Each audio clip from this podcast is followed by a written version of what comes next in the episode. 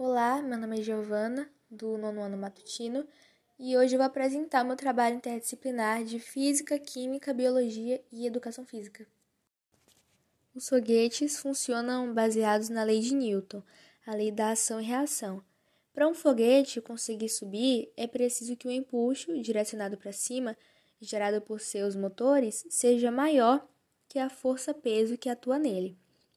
Eles carregam combustível sólido ou líquido que é queimado dentro de uma câmara. Esse combustível queima quando é misturado ao gás oxigênio e acendido.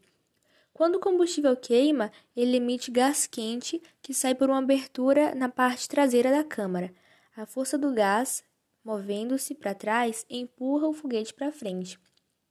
A combinação mais eficiente é dada pela mistura de hidrogênio e oxigênio.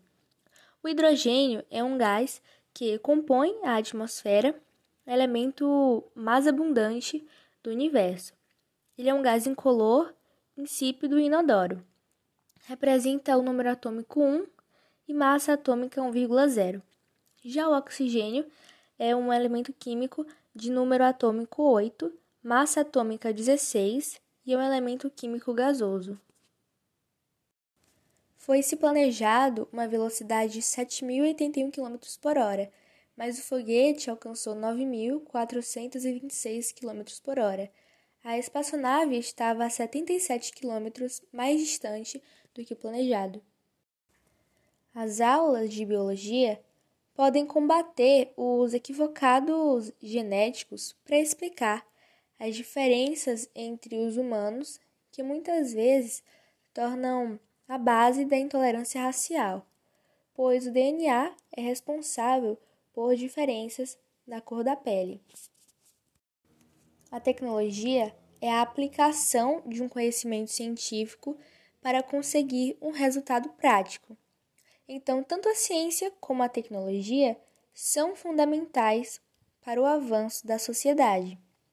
Com o conhecimento científico, permite-se desenvolver novas tecnologias que muitas vezes nos permitem fazer novas observações sobre o mundo, que por sua vez nos permitem construir ainda mais conhecimento científico, que em seguida vai inspirar outra tecnologia. Então, podemos afirmar que a ciência é tecnologia e tecnologia é uma ciência.